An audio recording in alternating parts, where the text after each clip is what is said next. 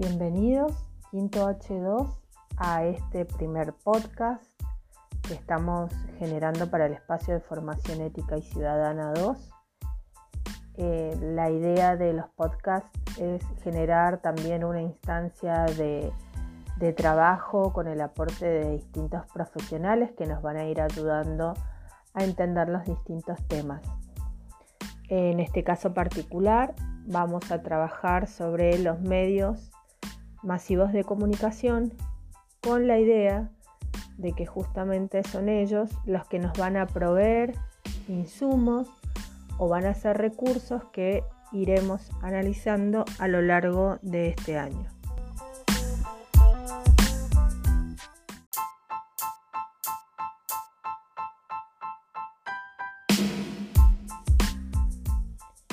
En esta primera parte escucharemos a la profesora y licenciada en comunicación social María Emilia Páez, quien nos eh, explicará las características de los medios masivos de comunicación y nos hará un rápido recorrido sobre la historia de los mismos.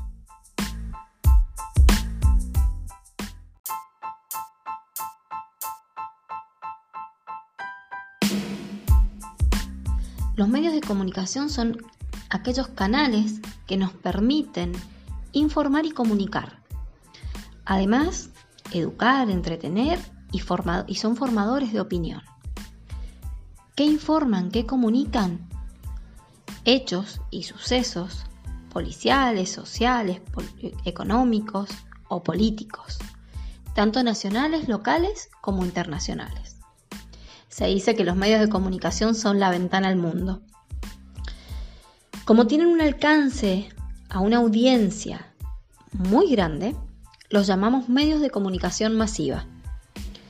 Hoy todos tenemos acceso a estos medios de comunicación, como los tradicionales. ¿Se acuerdan cuáles son? La tele, la prensa, el diario, la revista, la radio.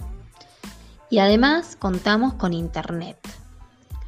Internet nos da esta inmediatez, y nos permite encontrar todo esto que acabamos de nombrar, estos, estos canales, en formato digital.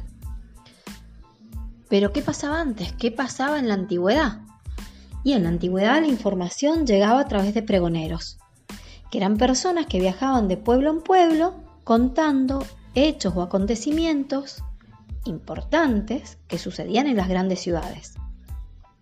Además también contaban historias y anécdotas porque entretenían y cumplían con este rol que decíamos recién de entretener a la gente. Y así surge también la imprenta. De la mano de Gutenberg llega eh, la información en formato de panfleto o de periódico, por ejemplo.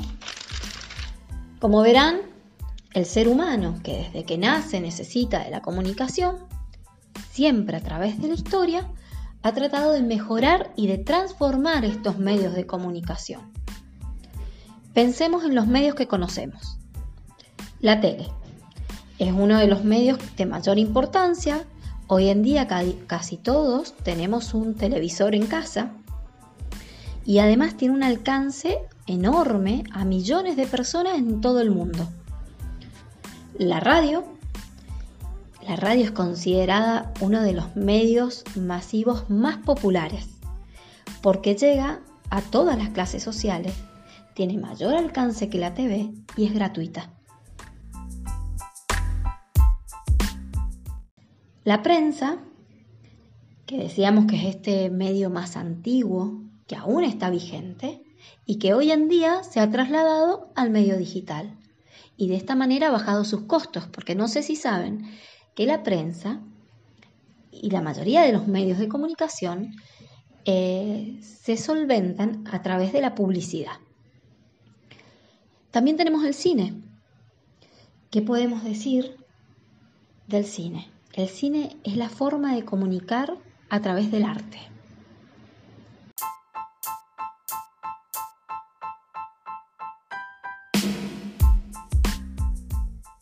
Por último, queríamos conocer las características de la web como medio masivo de comunicación, sabiendo que en la actualidad, en este contexto particular en el que nos movemos, tiene un papel importantísimo. ¿Qué nos podrías decir al respecto?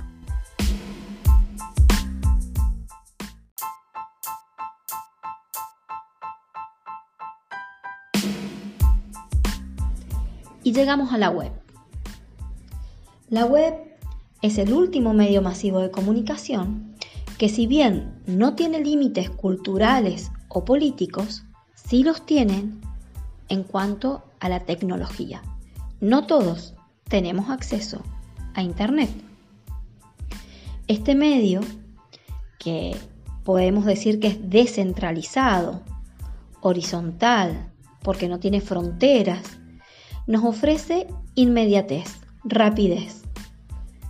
Y además tiene algo que los otros medios que nombramos antes no lo tienen. La web es un medio masivo bidireccional. ¿Qué quiere decir esto? Que nos permite el feedback, nos permite una retroalimentación entre el medio y el receptor. En el caso de los otros medios, como la tele, la radio, la prensa, la comunicación es unidireccional. La información llega al receptor y allí se queda. Mientras que en la web, el receptor tiene voz, el receptor puede opinar. Entonces, no solamente es consumidor, sino que también es generador de contenidos.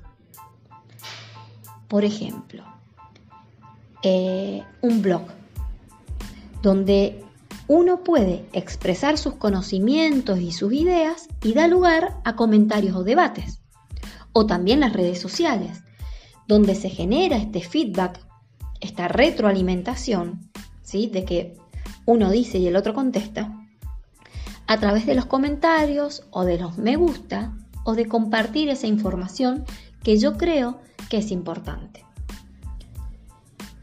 Los medios de comunicación, y esto todos tenemos que saberlo, ejercen influencia en la opinión pública.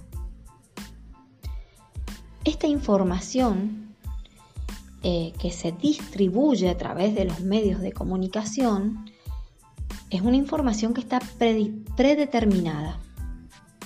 Se decide de antemano qué decir o qué informar, cómo decirlo, cómo informar y qué efecto pretendo yo generar en esta audiencia, en este receptor, a través de esa información.